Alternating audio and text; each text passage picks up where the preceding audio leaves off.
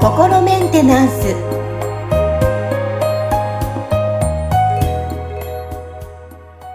はい皆さんいかがお過ごしでしょうか？心メンテナンス。本日もアシスタント三上恵と気候ヒーラーの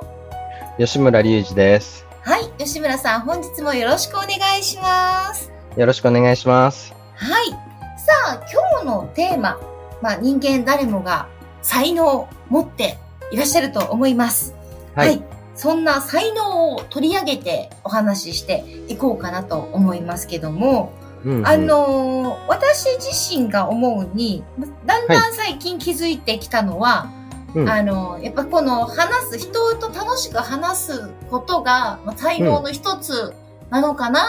っていうふうに薄々感じています、ようやく。はい。はい ようやくなんですか？ようやく気づいた感じなんですけど、やっぱ、あの、中には自分の才能持ってるだろうって思っていても気づかない人も多いと思うんですよ。ああ、それはね、うん、ありそうですよね。うん。なので、今日はいろんな才能について吉村さんの考えも踏まえて話聞いていきたいと思うんですけども。はい。はい。さあ今日はなぜこの才能をテーマに取り上げたんでしょうか？ああ、まあそうですね。あの、まあ僕自身も、だからその、こう、あの、人っていうのはそれぞれこうね、あの、違った才能をいろいろ持ってて、で、それがその発揮されてるものもあればされてないものもあったりとかっていう、あの、ことはあるんだろうなって常々思っていたわけですよね。で、うん、その、何がまあその人の才能なのかっていうのも結構その、こう自分では分かりにくかったりすることがあるし、うん、あの、ね、なんだろう、こう、結果論的にね、なんかこう自分がやって、そんなにこう、しんどい思いをせずにや、をやってるんだけど、他の人よりも高いパフォーマンスが出せてるみたいなことと出会えたら、それが、あ、これが自分の才能だったんだって気づけたりすることもあるんでしょうけど、うん、まあそれがそのね、どれだけまあ、早いうちにそこに気がつけるかっていうのでも、その人のそのね、こう人生のクオリティ、あの、もう、こう、それによって左右されちゃったりするなって感じてたんですね。で、はい。あともう一つは、その、僕のそのね、えっ、ー、と、えー、まあ、心メンテナンスの講座をこう受けられてる方たち、最近こう、あの、おかげさまでこう徐々に増えてきてて、その中で、はい、そのね、えっ、と、才能を開花させるっていう、あの、セッションをし始めてる方、ね、も出てきてるんですよ。ね、はい。あのー、その方も実はあの、沖縄の方で、あの、白間さんっていう、沖縄ですね。はい。プ ラクティショナーの方で、あの、近々まあ僕のホームページとかにも、その白間さんの、あの、紹介、あの、どういう、あの、セッションや講座されてるかっていうのも掲載、あの、できると思うんですけど、うん、まあその方が、その、この僕が開発したクリアリングツールを使って、その、こう人の才能っていうのをこう見つけたり開花、開花させたりっていうような、あの、セッションをやり始めているんですね。で、僕もちょっとそれを受けてみて、あの、なかなか面白い視点だなと思うところがたくさんあったんで、はいはい、まあそこの、その、じゃあ僕なりにその才能ってどういうものなんだろうとか、まあその白間さんに、しろまさん自身もその、こうご、ご自身でそのセッションをこうやってるんだけど、その中でこうね、自分でこうやってみて分かったこととかともあれば、そのなんかちょっとこう、あのよくわからないんだけど、こう、実際に何かそういう、あの、こう変化が起こせるっていうことで、まあ、そのね、あの、すべては分かってないけど、それをこう、あの、サービスとして提供し始めてるっていう部分もあるんで、あの、まあ、その辺の、あの、こう、僕の方としても才能のすべてが分かってるわけではないんですけど、あの、僕のなりにそれをどう捉えてるかっていうことをここでこうお伝えすることで、まあ皆さんも参考にしてもらえるんじゃないかなっていうようなところですね。そうですよね。でも、あの、聞いてる方にやっぱり開花したいとか、うん、あのね、才能に気づきたい。でも、なんか、なんかあるだろうなって思ってても、どういうふうにこう、使い方というか、発信していっていいかわからないっていう方も中にはいらっしゃると思うので、この時間いろんなちょっときっかけをつかめたらいいですね、リスナーの皆さんそうですね。はい。で、まあその才能っていうと、例えばパッと思いつくものとしては、例えばその芸術的な才能とかね、うん、その絵が上手いとか、楽器が弾ける音感がいいみたいなものもあれば、そのなんかこうスポーツみたいなね、何かこう野球がすごい上手いとか、うん、あの、筋力がすごくこうね、高いとか、あるいは走るスピードが速いとか、まあいろいろとあると思うんですけど、あの、まあ、結構やっぱりその、そこって一つにはその肉体を通した表現だと思うんですよね。スポーツにしても芸術にしても。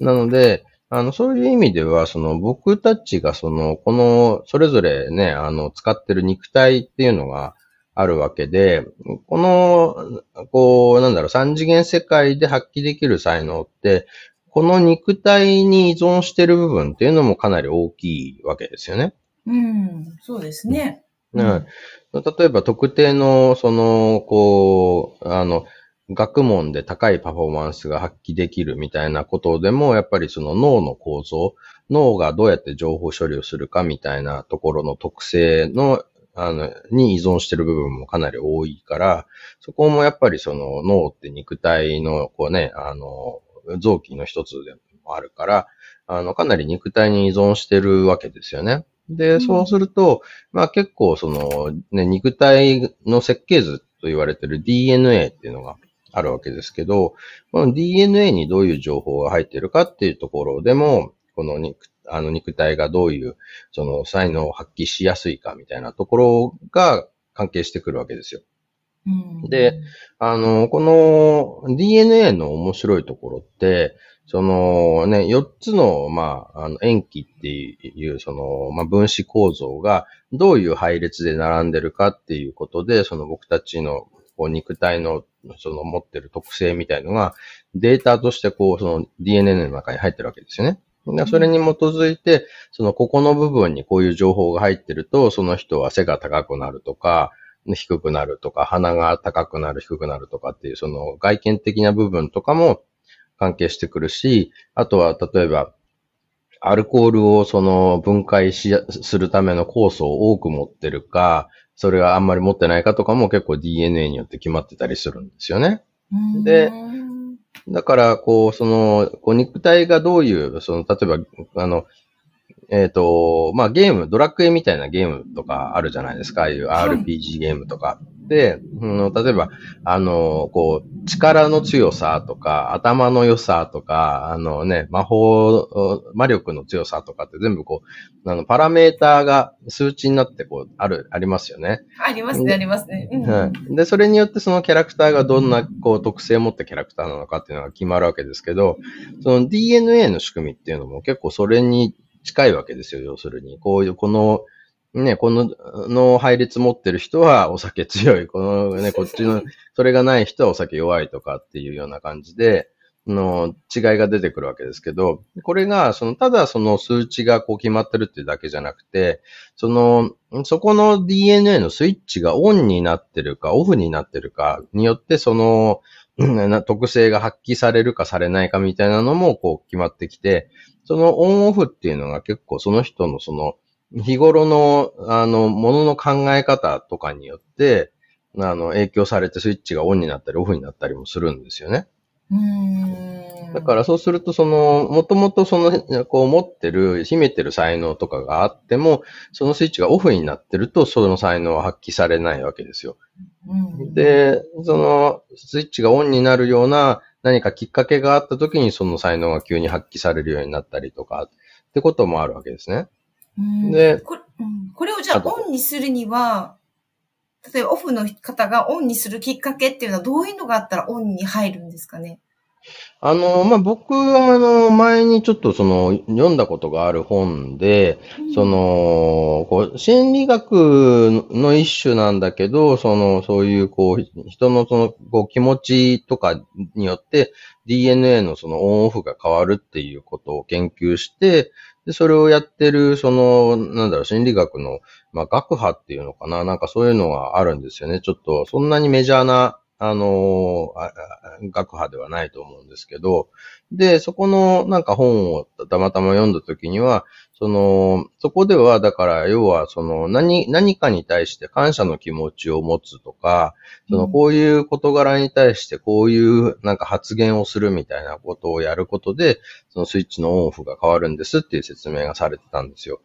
だから、あの、それって結構そのね、前向きになるための方法みたいなので、その、また別の、こうね、いろんなそういうノウハウ本とかに書いてある内容と、結構その、被ってたりするんで、だから、ね、その、こと、例えば特定のポーズを取るとか、特定の言葉を言うと気持ちが前向きになりますよみたいなね、形から入るみたいな話ってあるじゃないですか。ありますね。うん。でもそれってその、その形から入ることによって何か DNA のそのスイッチのオンオフが変わってるとしたら、あのね、それが本当にこう、効果があるっていうことの説明がつくなと思うんですよね。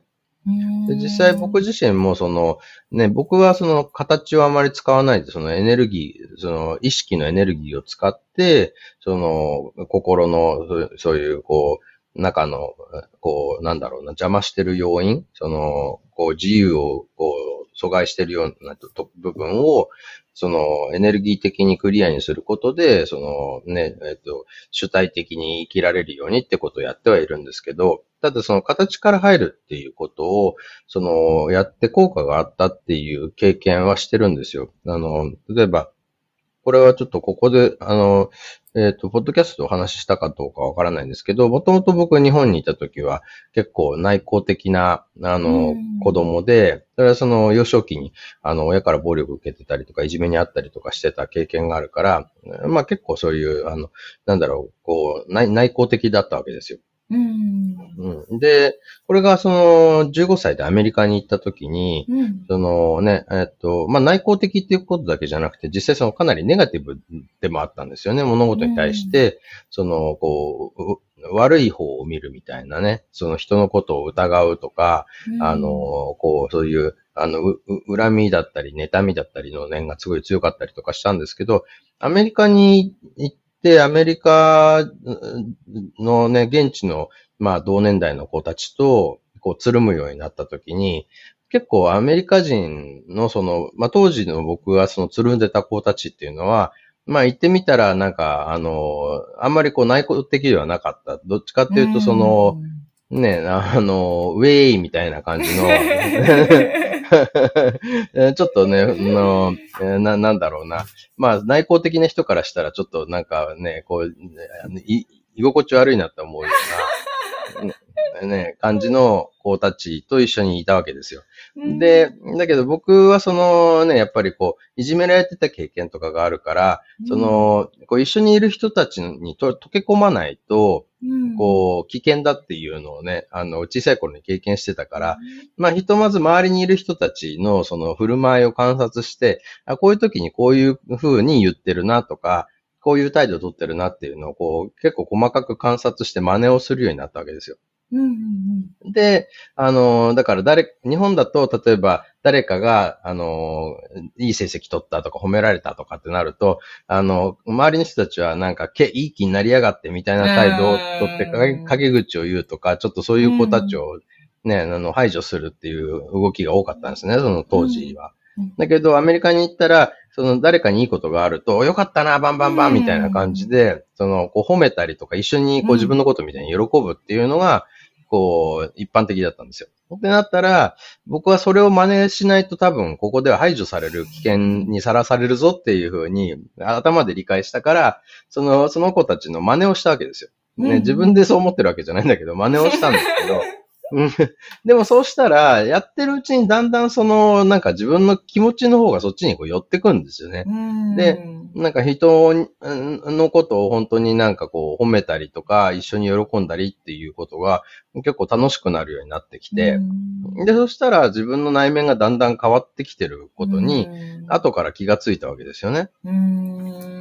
なんかそれってそのね、何かそういうこう、あの行動を変えたことで、僕の中のその DNA のスイッチが、こう、切り替わって、まあなんか例えばそういう共感する能力であったりとかっていう、あの、もものが開花したのかもしれないですね。もともと持ってたけど、それがこう閉じちゃってたものが、こう開花してそれが使えるようになった。だから、何かそういう、こうね、スイッチみたいなものがあって、何かしらそれをオンにするっていうような、こうね、きっかけがあると、それが開花するっていうような、あの、こと。これを、まあ僕はだからね、こうエネルギーワークでもやっていく方法っていうのを、まあこれからさらに研究していきたいなと思ってるんですけど、あの、実際だから行動面とか、